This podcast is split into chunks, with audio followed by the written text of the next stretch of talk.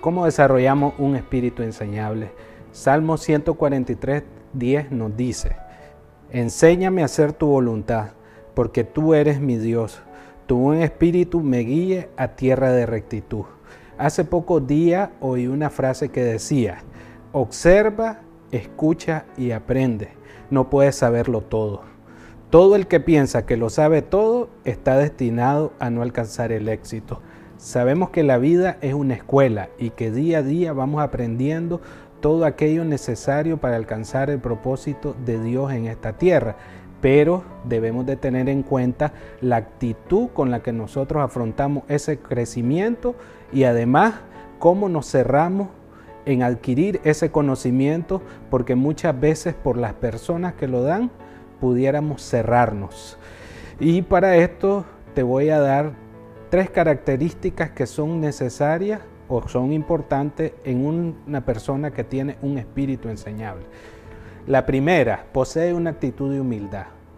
Una persona con un espíritu enseñable no está pensando en los logros alcanzados ni en el conocimiento adquirido, sino que está expectante con lo nuevo que Dios tiene para su vida.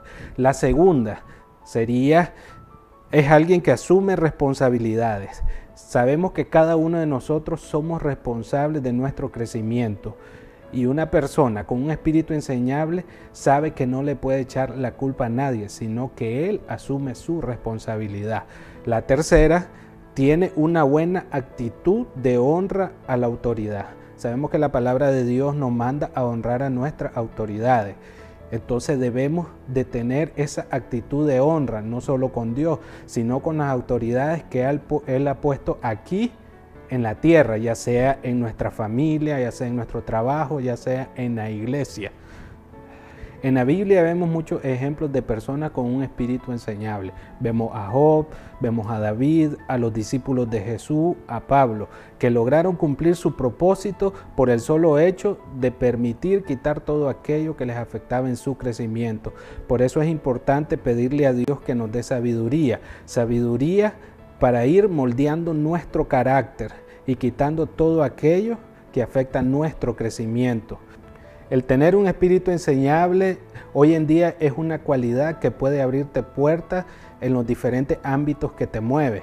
Por eso yo te motivo a que estés en una constante evaluación personal para lograrlo. Que Dios te bendiga.